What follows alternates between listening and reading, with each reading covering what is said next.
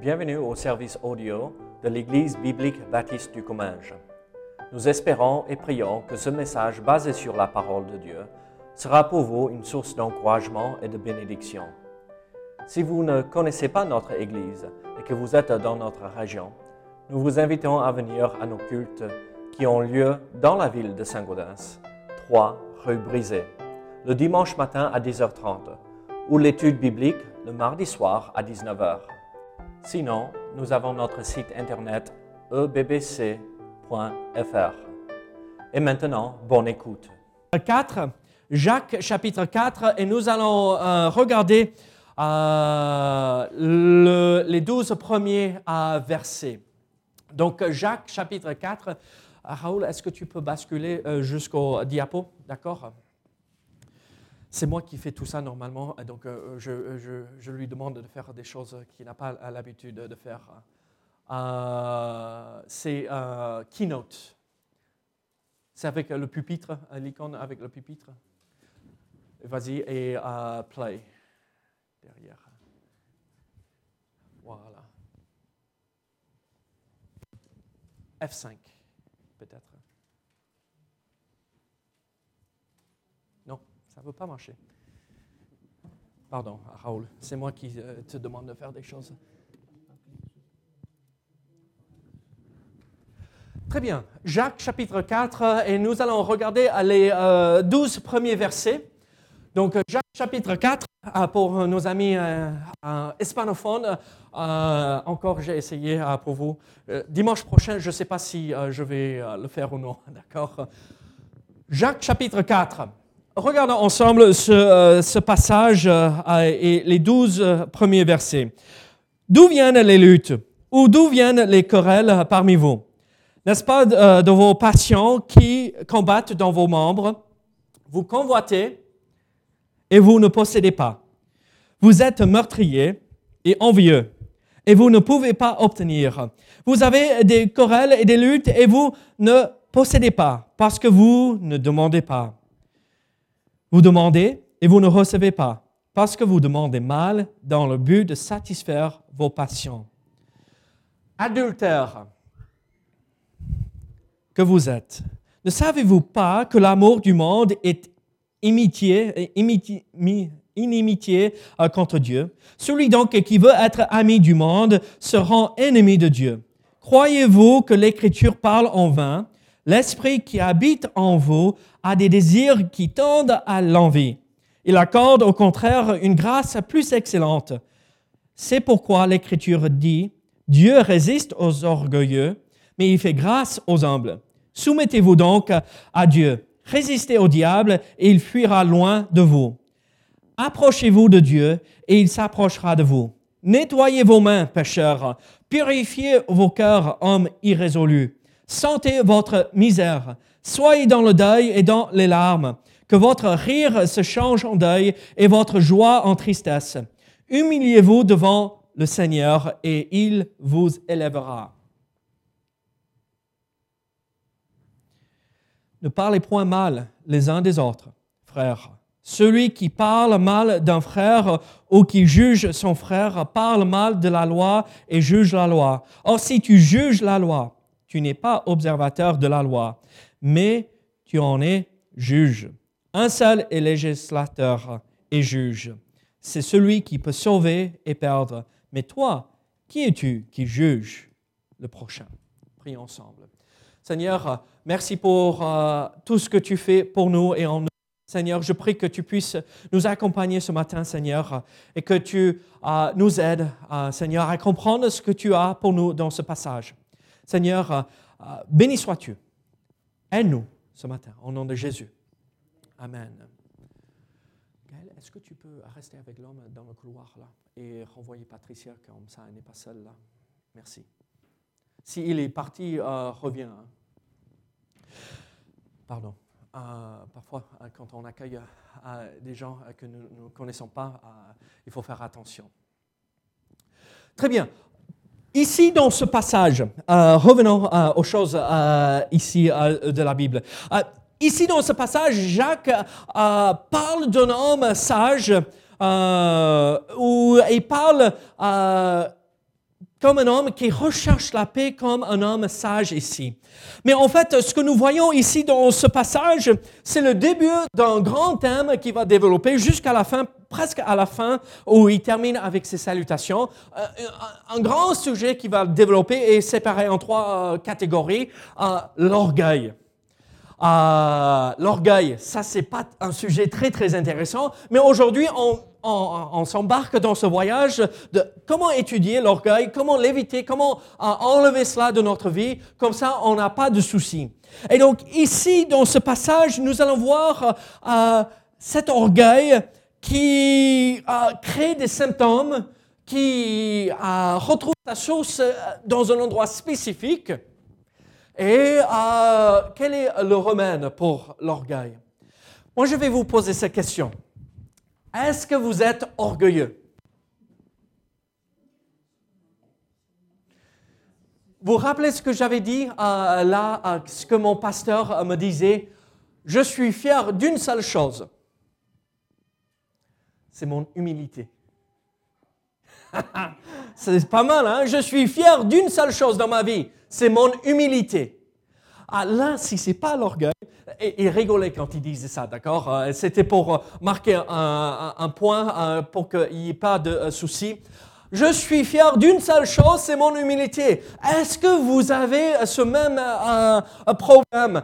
On se passe comme, oui, on est gentil, on est des bons chrétiens, on est humble, on est rempli d'humilité, ne vous inquiétez pas. Et en fait, à la fin, on est des gens et des personnes orgueilleux moi en premier. Donc, euh, ce matin, quand nous allons regarder ce passage, comprenez bien que euh, je m'adresse, je parle à moi-même. Je m'adresse à un, peuple qui est orgueilleux. Et c'est pas moi qui le dis, d'accord? C'est la Bible. Donc, c'est pas moi qui passe jugement. Comme on a dit, comme on a vu, il ne faut pas passer jugement. Euh, mais regardez, qu'est-ce que la Bible dit ici? D'abord, comprenons bien ceci. Est-ce qu'il y a un principe euh, important à comprendre? Voici le principe pour nous qui va nous guider à travers cette étude, euh, ce message. Dieu ne veut pas que ses enfants aient de l'orgueil. Ou il ne veut pas que nous soyons orgueilleux. Mais comment discerner, et voici euh, comment nous allons avancer, comment discerner pour voir si nous sommes orgueilleux? Parce que parfois, des gens vont nous dire, vous êtes orgueilleux, vous êtes rempli d'orgueil, fierté, et, en fait, vous vous retournez, mais, mais il parle à, moi, ah, mais je ne me rendais même pas compte. Vous savez, parfois, on est orgueilleux sans se rendre compte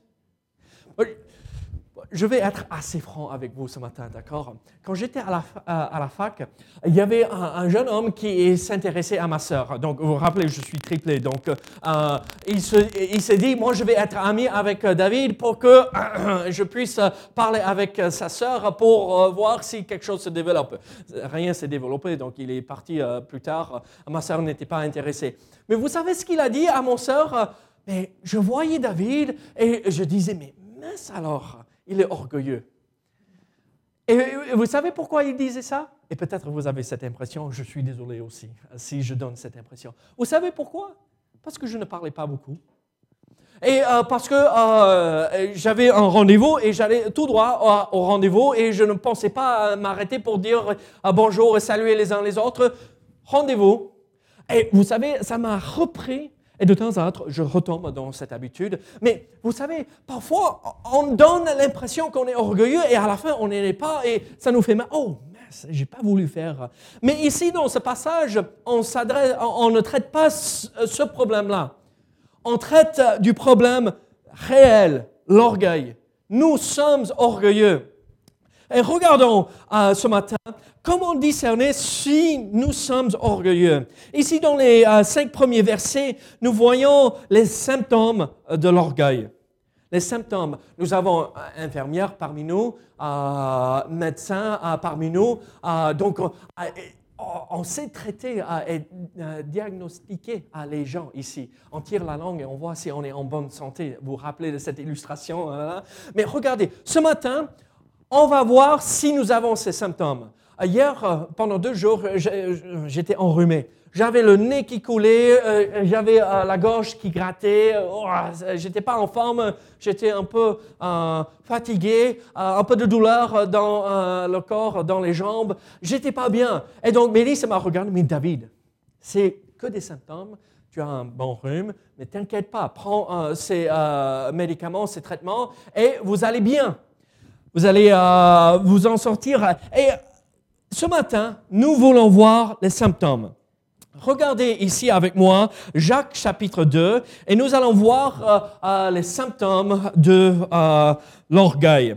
Regardez la première chose, verset premier. D'où viennent les luttes ou d'où viennent les querelles parmi vous? N'est-ce pas de vos passions qui combattent dans vos membres? Donc, nous voyons ici la première chose en verset 1, c'est un peu comme une, introduction au prévu de ce que euh, Jacques va développer. Vous convoitez et vous ne possédez pas. Vous êtes meurtrier et envieux euh, et vous ne pouvez pas obtenir. Vous avez des querelles et des luttes et vous ne possédez pas parce que vous ne demandez pas. Vous demandez et vous ne recevez pas parce que vous demandez mal dans le but de satisfaire vos passions. Regardez versets 5, 4 euh, et 5. Adultère que vous êtes, ne savez-vous pas que l'amour du monde est inimitié contre Dieu? Celui donc qui veut être ami du monde sera ennemi de Dieu. Croyez-vous que l'Écriture parle en vain? L'Esprit qui habite en nous a des désirs qui tendent à l'envie. Qu'est-ce que nous voyons ici? Quels sont les symptômes là euh, de, cet orgueil, ce, souci qui est commun à nous tous. La première chose, euh, je retrouve, le premier symptôme, je retrouve en verset 2. Vous convoitez et vous ne possédez pas. Vous êtes meurtrier et envieux et vous ne pouvez pas obtenir. Vous avez des querelles et des luttes et vous ne possédez pas. Qu'est-ce que nous voyons ici? Le premier symptôme, c'est la convoitise. Regardez, pourquoi on est orgueilleux? Orgueilleux dans, tous les sens, d'accord? Euh, La fierté, orgueilleux. Il faut que je ramasse des choses. Il faut que je sois le premier en place. Euh, c'est la convoitise, d'accord? Le premier symptôme. Quand on est fier de nous-mêmes, on veut ramasser des choses pour montrer qu'on est le plus fort, le plus grand, euh, le plus puissant, le plus riche. Et regardez, vous convoitez et vous ne possédez pas. Combien entre nous, on, aime bien avoir des choses? Ici, euh, le, terme la convoitise, euh, qu'est-ce que c'est la convoitise? Est-ce que c'est lié qu'avec une chose ou est-ce que ça peut être appliqué à tous les domaines de la vie? Plus ou moins tous les domaines de la vie. il y a un sens euh, vraiment premier à la convoitise. Et je crois que vous comprenez ce que je veux dire. La convoitise après euh, euh, des liens euh, physiques, d'accord? Mais ici, Jacques dit, vous avez ce souci, la convoitise, vous voyez une belle femme ou un bel homme et vous convoitez après cette personne et il y a des soucis. Vous êtes orgueilleux, vous croyez que vous pouvez avoir cela sans souci. Quand vous n'avez pas le droit. Mais c'est bien plus que convoiter une personne avoir des désirs pour une personne. C'est bien plus que ça. En fait, c'est euh, l'idée, je veux, je veux, je veux, et je ramasse des choses pour me faire plaisir. En verset 1, on voit le mot, euh, n'est-ce pas, de vos passions qui euh, combattent dans vos membres. Après, en verset 2, vous convoitez les passions et les convoitises, dans la langue originale, ces deux mots, euh, euh, ils sont similaires. Les euh, passions, c'est là comment on traduit un, comment, hédonisme, hédonisme, hédonisme. Qu'est-ce que c'est ça? La recherche de se faire plaisir, n'est-ce pas? Pardon? Oui. N'est-ce pas ce que nous voyons dans notre culture et notre société aujourd'hui? Et regardez, la convoitise, euh, ce deuxième mot qu'on voit en verset 2, c'est, euh, comment dirais-je, euh, c'est les, envies, ces impulsions qu'on pourrait avoir, mais pas juste physiques, mais dans tous les domaines, je vois une belle voiture et j'ai envie de l'avoir. Je vois une belle maison, il me faut cette maison. Et je ne suis pas content et je crée des disputes et des combats et des batailles à cause de cela. Je mérite cela. J'ai assez travaillé pour recevoir ça, donc je convoite, je, je, veux avoir cela, et en fait, je détruis tout autour de moi. Vous convoitez et vous ne possédez pas. Alors, ici, le désir insatisfait devient si fort que nous écrasons ceux qui euh, paraissent être des obstacles sur notre chemin. Vous imaginez ça? Moi, euh, je veux quelque chose et je dis ministre, donne-moi ça ou euh, cherche-moi ça. Et elle n'arrive pas parce qu'elle n'a pas les moyens, pas à cause de moi, à cause d'elle, mais à cause de moi, parce que pour une raison ou une autre. Et on commence à se disputer. Et on n'est pas content, on est parce que je suis orgueilleux et il faut que je l'ai, il faut que je reçois et après, ça cause des ennuis. J'écrase la personne. Hier, non, même ce matin, ça s'est arrivé encore. Yann se réveille et euh, Mélissa euh, lui donne euh, une cuillère à café de, de vitamines et tout cela. Et lui, il aime bien garder cette cuillère. Et, il est par terre, il joue, il est à quatre pattes, il se promène dans la maison, et il a cette cuillère, il tape tout avec. et il touche tout avec la cuillère. Et, donc, il joue avec. Et en règle générale, Yann se réveille avant que Caris se réveille. Et euh, quand Carrie se réveille, elle voit son frère euh, qui se promène euh, avec cette cuillère. Il joue avec, il est tout content. Le matin, il rigole et, il fait ses bruits de bébé. Et il regarde la cuillère, il met dans la bouche. Après, il met sur le canapé. Il faut passer la lingette pour nettoyer. Et elle vient, elle voit ça. Il est content. Il a une cuillère. Il me faut une cuillère aussi pour être contente. Il, me faut avoir pas une autre cuillère, parce que Mélissa, maman, vient avec cette cuillère et elle donne une autre cuillère, elle donne à Caris une autre cuillère. Non, pas celle-là. Hein. Il me faut celle qui est dans la main de mon frère et j'attrape et, on, se retourne, on tourne le dos et on hein, Il y en a qui euh, et, il commence à pleurer. Et Caris, on voit, elle, elle là, et il est sur euh, les doigts de pied en, train d'essayer de, garder sa cuillère et elle tire, et tire, et tire. Et éventuellement, il tombe par terre. C'est la fin du monde. On fait pareil. On fait pareil.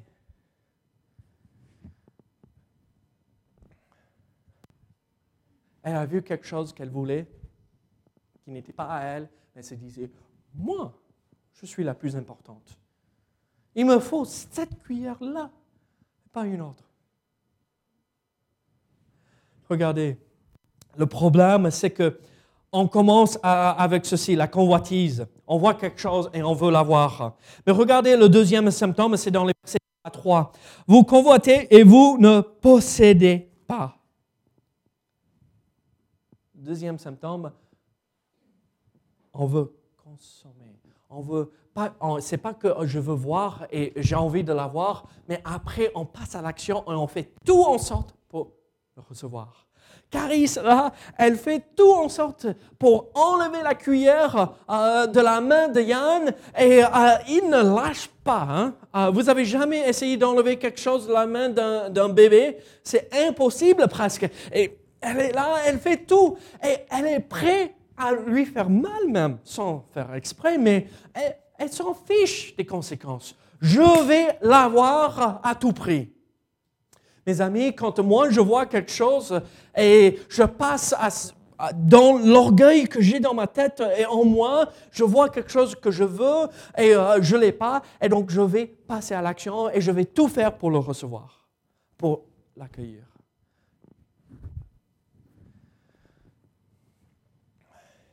Regardez, vous ne possédez pas, vous êtes meurtrier et envieux, et vous ne pouvez pas obtenir. Vous avez des querelles et des luttes, et vous ne possédez pas parce que vous ne demandez pas. Vous demandez et vous ne recevez pas parce que vous demandez mal dans le but de satisfaire vos passions. Encore, on revient au même mot en verset 1.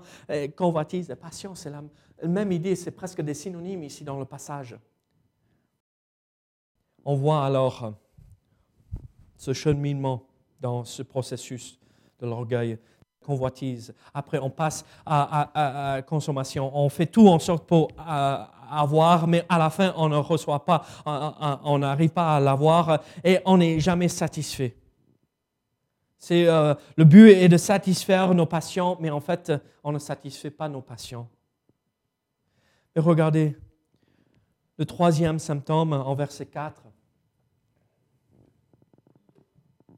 Qu'est-ce que Jacques a dit ici Un autre symptôme, adultère que vous êtes, vous ne savez-vous pas que l'amour du monde est inimitié contre Dieu? Celui donc qui veut être ami du monde sera ennemi de Dieu. Qu'est-ce que nous voyons ici en, ce euh, euh, quatrième verset? Ah, En fait, ce troisième symptôme est grave. On devient ami du monde. On voit, je, vois euh, cette écharpe, ça me plaît. Et la seule chose à laquelle je peux réfléchir pendant le message, c'est cette belle écharpe.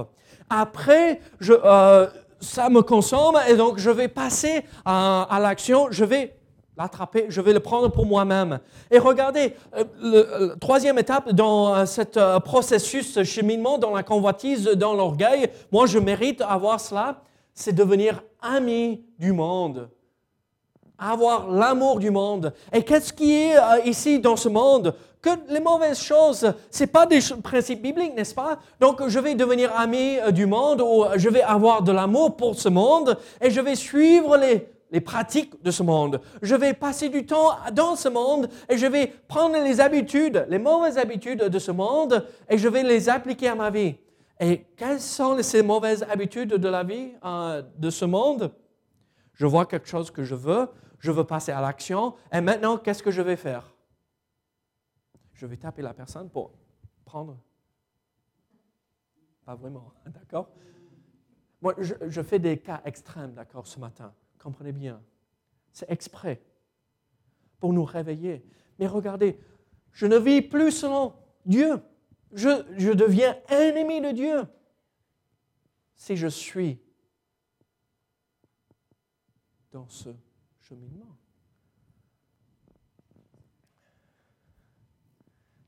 Et en fait, vous savez ce qui se passe? Cette chose m'a tellement rangé, m'a tellement pris que au lieu de dire j'ai de l'amour pour Dieu, j'ai de l'amour pour ce monde. Là, Jacques parle à des chrétiens. Il nous parle ici. Il s'adresse à des personnes qui sont nées de nouveau, qui ont passé leur foi en Jésus-Christ, qui ont marché avec lui fidèlement. Et il dit à ces personnes, si vous suivez ce processus, la convoitise, la consommation, et maintenant vous aimez le monde plus que Dieu, c'est quoi ça?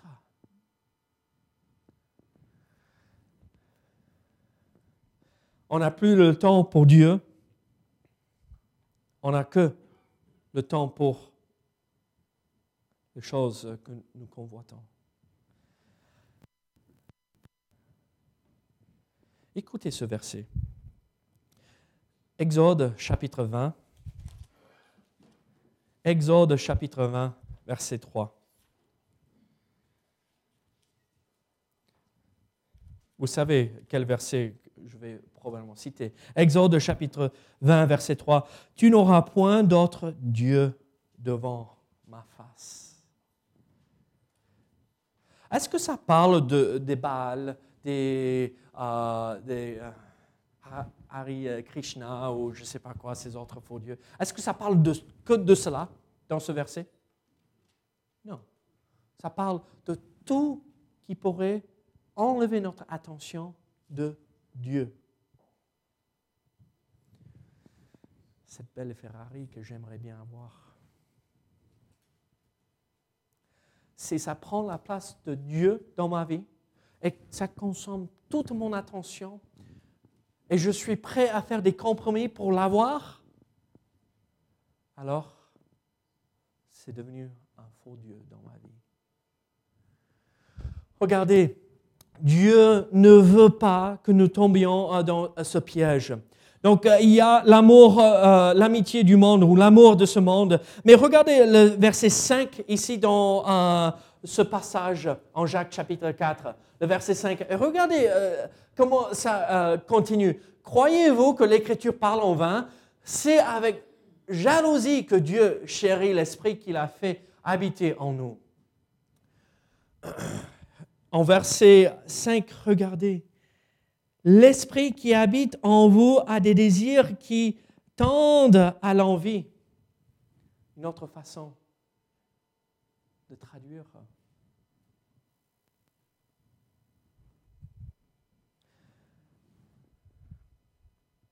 tendent à l'envie. Jalousie, c'est la jalousie. Mes amis, on devient amoureux de ce monde. On est consommé par nos envies. On, veut avoir des choses. Et à la fin, on est rempli de jalousie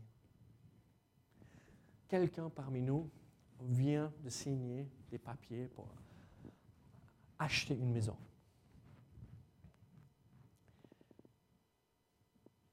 Moi, je veux une maison. Moi, je mérite une maison. J'ai le, le droit d'avoir une maison. Cette personne a une maison, mais pas moi. C'est pas juste. C'est pas juste du tout. Et vous savez ce qui va se passer? Mais pourquoi Dieu leur a donné une maison et pas à moi Espérons non.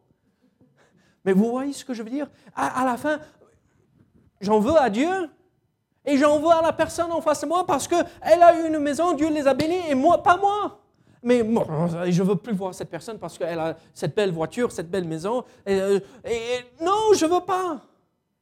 Je suis jalouse de la personne, jaloux de la personne, c'est la jalousie qui me consomme à la fin.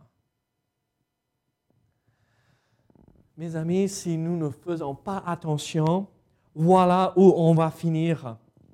Moi, je vois quelqu'un qui a du succès et je vais devenir euh, jaloux de la personne qui a euh, du succès. Je vois une personne qui a une belle entreprise avec son ouvrier euh, qui habite sur table et qui fait énormément de progrès dans son domaine, dans son entreprise.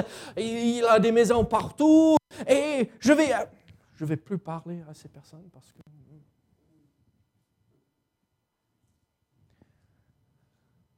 Regardez, sommes-nous remplis de cette envie ou de jalousie, comme on s'est traduit là? C'est avec jalousie que Dieu chérit l'esprit qui a fait habiter en nous. Vous savez ce que ce verset dit ici? C'est avec jalousie. Il garde précieusement cet esprit. Et qui est l'esprit qui habite en nous?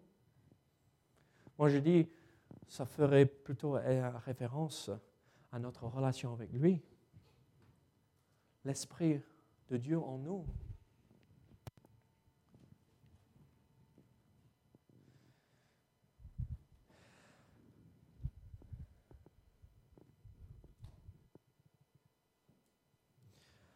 Nous voyons alors ces quatre symptômes. La jalousie, l'amitié du monde, on est consommé par ses envies, ses convoitises. Et regardez, quelle est la source de cela? Quelle est la source?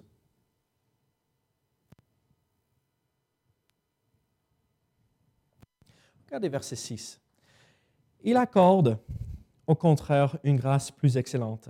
C'est pourquoi l'Écriture dit, Dieu résiste aux, aux orgueilleux, mais il fait grâce aux humbles.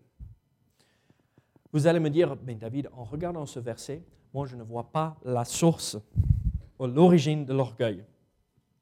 Mais on peut déduire quelques petites choses, des faits à tirer de ce verset. Si Dieu résiste aux orgueilleux, est-ce que l'orgueil retrouve son origine en Dieu? Non. Dieu n'est pas l'origine de l'orgueil ou cette jalousie ou ces envies, ces convoitises. Dieu n'est pas l'auteur du péché. D'accord? Donc on, comprend cela en, lisant ce, ce verset. Il accorde au contraire une grâce plus excellente. C'est pourquoi l'Écriture dit, Dieu résiste aux orgueilleux, mais il fait grâce aux humbles. Et donc, si Dieu n'est pas l'auteur, alors qui est l'auteur Qui est l'origine euh, de, de l'orgueil? Vous pouvez me répondre. À qui pensez-vous?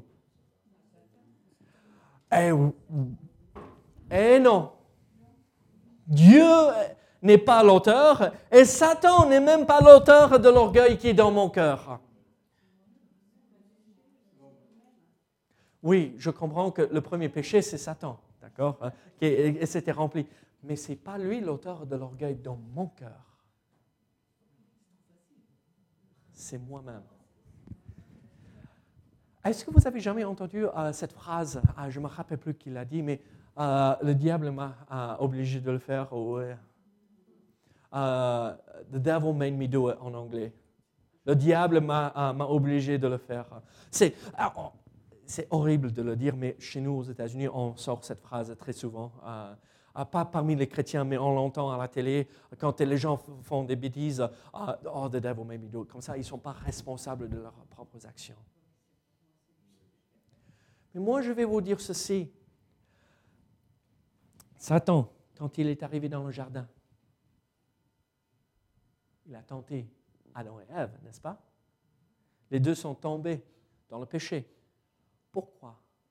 Il les avait tentés avec quoi? Oui, le fruit défendu. Mais quel était euh, le résultat ultime de ce fruit euh, défendu L'orgueil. Avoir la sagesse, la connaissance du bien et du mal, et vous allez devenir comme Dieu. Et Ève et Adam ont entendu ça. Ah oui, je veux ça. Oui, je ne veux pas avoir besoin de Dieu pour qu'il me dise ce qui est bien, ce qui est mal. Oui, Satan a tendu un piège, je comprends bien, c'est le père de l'orgueil, le père du péché. Mais si on n'avait pas, dans notre cœur à l'origine ce problème, cette faiblesse, et Satan se sert de cette faiblesse en nous, ils n'auraient jamais, jamais mangé. Nous sommes à l'origine de cette jalousie, cet orgueil en nous. Vous savez ce que l'orgueil, dans, dans, la langue originale, vous, allez euh, bien aimer euh, ceci. Dans la langue originale, le mot orgueil est, euh, un mot composé. On va au, pour faire les courses. Où Supermarché. Quel est un autre mot pour un supermarché plus grand? Hypermarché. Vous savez, dans la langue originale, le mot pour orgueil, ça commence avec hyper, grand, qu'on voit de loin, qui, est manifesté devant les autres et qui est euh, passé en hauteur. Quelque chose de grand. Et donc, en fait, euh, le mot, c'est grand, hyper et au-dessus. C'est cette idée que euh, moi, je me montre que je suis plus grand que les autres, ou plus grand que Dieu, et en fait, c'est juste C'est juste quelque chose, c'est un euh, mirage. C'est pas vrai. En fait, notre orgueil donne l'impression qu'on est plus grand et on est plus fort, on est plus riche, on a plus d'argent, on a plus de ceci ou cela, on est le meilleur joueur euh, de, du rugby ou euh, quoi que ce soit. Et en fait, non, c'est juste une image qu'on se fait à nous-mêmes. Et les autres autour de nous, ils voient ça qu'on est rempli d'orgueil et ils disent, oh mince. Vous voyez ce que je veux dire? Hyper.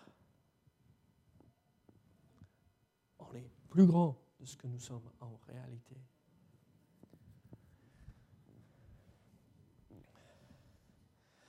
La source n'est pas Dieu de notre orgueil.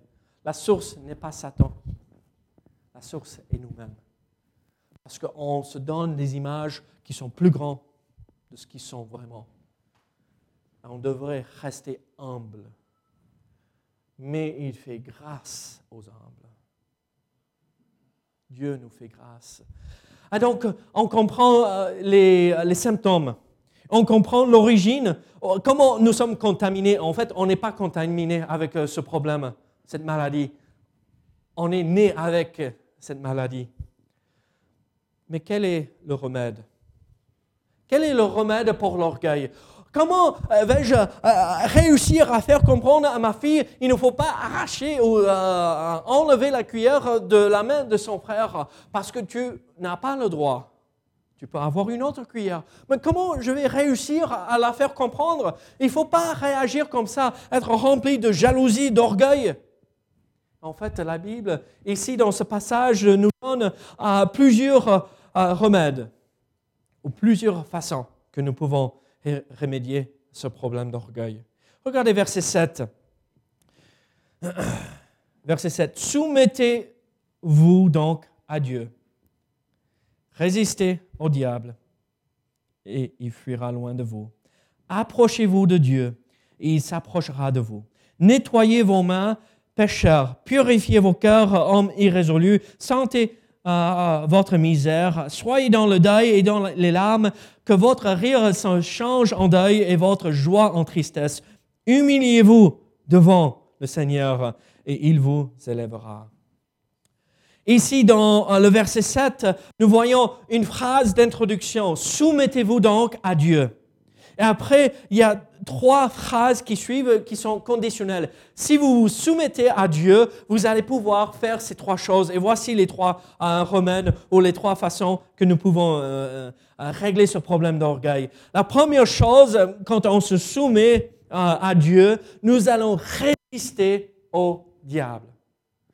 On revient à l'illustration d'Adam et Ève dans le jardin.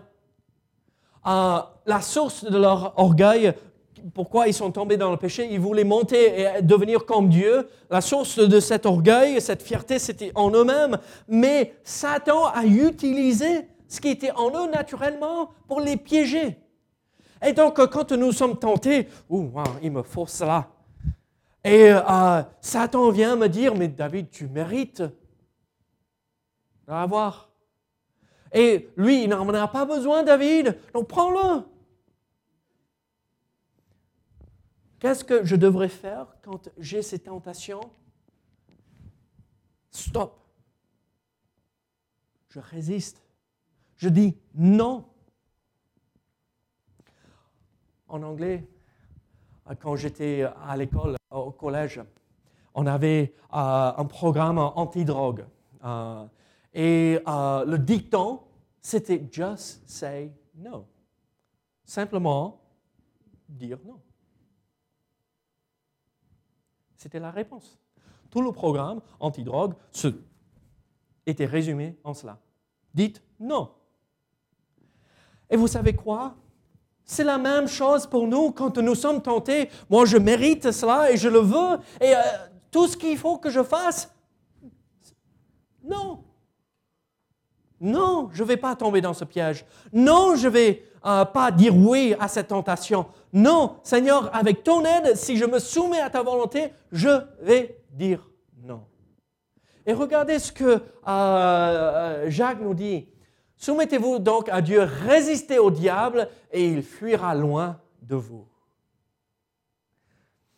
Dans la Bible, le diable est décrit comme un lion rougissant, n'est-ce pas? Rugissant, pardon. Il tourne autour, il rôde autour et il a une grande bouche et il fait beaucoup de bruit. Mais regardez ce que ce passage nous dit. En fait, c'est un peu comme un chat. On clappe les mains, on fait du bruit avec les pieds, et qu'est-ce qu'un chat va faire? Il va s'échapper. Avec Satan, la tentation arrive et on dit, non, je ne vais pas tomber, avec l'aide du Seigneur, avec l'aide de Dieu, je me soumets à sa volonté, avec, à son plan, et il va s'échapper. Il va peut-être revenir en cinq minutes. Exactement, comme les chats. Mais regardez, c'est à ce moment-là où on dit non, je ne vais pas tomber. Non, je ne vais pas céder. Non, je vais continuer à me soumettre à Dieu. Alors, cette tentation euh, à laquelle vous faites face dans votre vie, quelle est la meilleure réponse à cela? Non, je ne vais pas céder avec l'aide du Seigneur. Résistez au diable et il fuira loin de vous. Nous voyons aussi en verset 8 notre façon, le remède pour cette maladie. Approchez-vous de Dieu, il s'approchera de vous. Nettoyez vos mains, pécheurs, purifiez vos cœurs, hommes irrésolus. Qu'est-ce que nous voyons ici? Sentez votre misère, soyez dans le deuil et dans les larmes, que votre rire se change en deuil et votre joie en tristesse. Qu'est-ce que nous voyons ici? Approchez-vous de Dieu. Et regardez, meilleure façon de ne pas tomber dans le piège de l'orgueil, de la jalousie, la convoitise et tout ça, c'est de se, se, rapprocher de Dieu. C'est de marcher avec lui dans une relation intime. Regardez, je vais, on est tous des adultes ici ce matin. Regardez, meilleure façon pour les hommes de ne pas tomber dans un piège avec des femmes, c'est d'avoir une bonne relation et marcher dans une relation intime avec sa femme. Et meilleure façon que la femme ne soit pas distraite euh, par euh, un homme, c'est d'avoir une bonne, bonne relation, qu'elle soit comblée par son mari. La même chose pour nous et Dieu. Si Satan vient nous piéger par des tentations, quelle est la meilleure façon? Nous voyons ce piège, nous voyons la tentation et on compare ça avec ce que nous avons avec Dieu. On, je ne veux même pas ça, c'est rien. Ça ne me tente même pas. Parce que je me suis rapproché de Dieu. Et je ne veux pas gâcher cette relation intime avec mon Dieu. Approchez-vous de Dieu et il s'approchera de vous. Ça nous montre et ça nous dit que, hey, si nous cherchons la face de Dieu, Dieu est si miséricordieux et si rempli d'amour pour vous et moi que si moi je fais un pas vers lui, il va faire les 99 pas de plus pour se rapprocher de moi.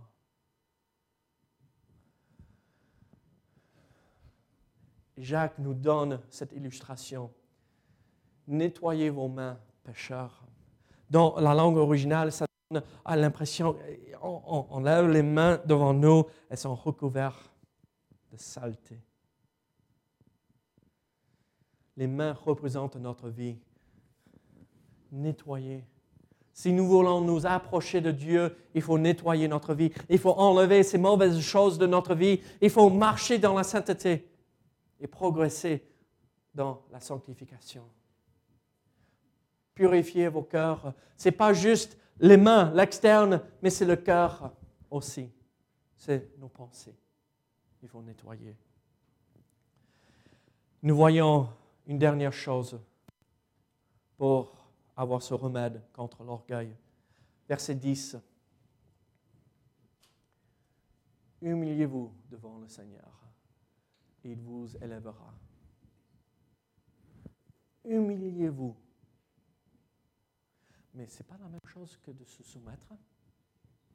Non. Humilité, savoir le cœur brisé humble, doux d'esprit. Humiliez-vous devant le Seigneur et vous élèvera. Qu'est-ce que c'est d'être humble? Regardez verset 11. Ne parlez point mal les uns des autres, frères. Qu'est-ce que c'est d'être humble? Celui qui parle mal d'un frère ou qui juge son frère parle mal de la loi et juge la loi. Or, si tu juges la loi, tu n'es pas observateur de la loi, mais tu en es juge. Un seul est législateur et juge. C'est celui qui peut sauver et perdre. Mais toi, qui es-tu qui juge le prochain? L'humilité, être humble, c'est quoi? Ne pas parler mal des uns des autres ne pas juger un frère, mais respecter la loi. C'est se s'humilier devant le Seigneur.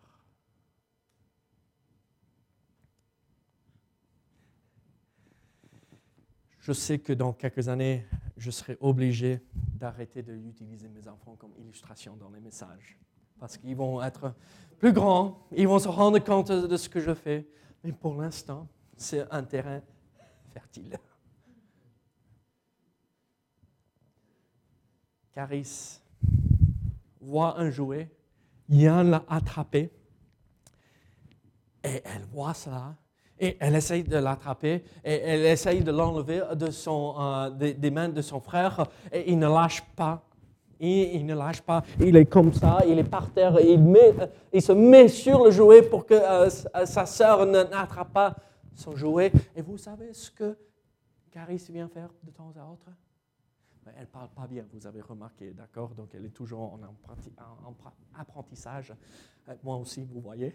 Et elle vient, elle vient vers maman ou moi, et papa, Dad, Ian, I, euh, parce qu'elle dit I, pas Yann. I, I, spanking, euh, mais, tout, tu sors tout ça. Et elle nous raconte tout et on ne comprend rien, mais on comprend un, deux mots. Euh, Yann, il fait on ne sait pas quoi, mais euh, euh, et, elle juge. Elle parle mal de son frère. Mais c'est mignon, mais c'est. Mais. Et nous, nous, ils m'ont fait mal et moi je le déballe et je le raconte à tout le monde. Et c'est pas qu'ils m'ont trahi, mais moi je vais leur dire que c'est pas comme ça qu'il faut faire avec la Bible et c'est pas un bon chrétien. Hein, hein, hein. Et combien de fois nous tombons dans ce piège? Qu'est-ce qu'il vaut mieux faire? Cares, stop. Arrête. Va chercher un autre jouet.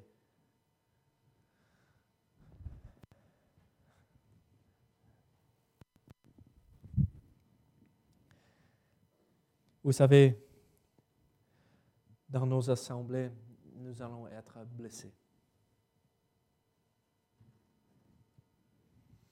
Moi, je vais vous blesser à un moment donné ou un autre. Je suis humain. Vous allez me blesser à un moment donné ou un autre. C'est normal. Quelle est la meilleure façon de ne pas tomber dans cet orgueil? Mais ils n'ont pas le droit de faire ou de dire comme ça ou de réagir, me soumettre, m'humilier devant Dieu, mon Seigneur, et ne pas parler mal, ne rien dire, ne pas juger la personne. On ne sait pas ce que la personne vit à l'instant. Je vais vous dire ceci. Il ne faut pas juger. Il ne faut pas parler mal d'un frère ou une sœur. Mais quand ça va à l'encontre de la parole, là, on a le droit de dire quelque chose. Mais si c'est juste contre moi personnellement, on laisse tomber. On a autre chose plus importante, c'est servir Dieu. Je vais l'appliquer ici pour nous. Est-ce que quelqu'un vous a fait mal dans votre vie? Tout le monde devrait cogner la tête, oui. Euh, si personne ne vous a fait mal dans votre vie, c'est un miracle. Oui, quelqu'un nous a fait mal à un moment donné, n'est-ce pas? Est-ce que j'ai parlé mal de cette personne?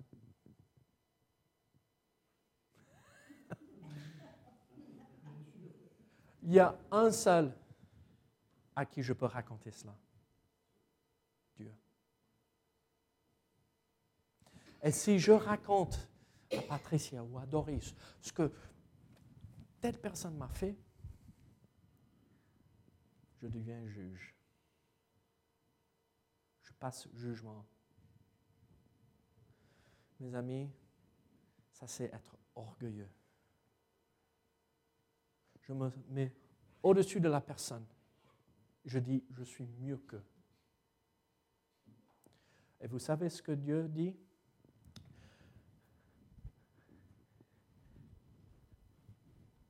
Dans ma traduction ici, vous savez ce qu'il dit? Dieu résiste aux orgueilleux. Le mot résister ici, c'est le même mot qui est traduit comme une armée qui se met en ligne, comme à l'époque, vous savez, avec les Romains, ils avançaient tous ensemble, et euh, c'était un mur. Dieu monte un mur devant celui qui est orgueilleux. Et il envoie toutes ses armes pour écraser l'orgueilleux. Alors, si je parle mal, si je passe jugement, je suis orgueilleux, Dieu se dresse contre moi. Alors, mes amis, voici le remède. Humilions-nous devant Dieu. Approchons-nous de Dieu et résistons. Et si nous faisons cela, je crois, je le sais, que nous pouvons surmonter l'épreuve de l'orgueil dans notre vie. Prions ensemble. Seigneur, que ton nom soit glorifié, Seigneur. Seigneur, aide-nous. Fais-nous à marcher droit avec toi, Seigneur. Au nom de Jésus. Amen.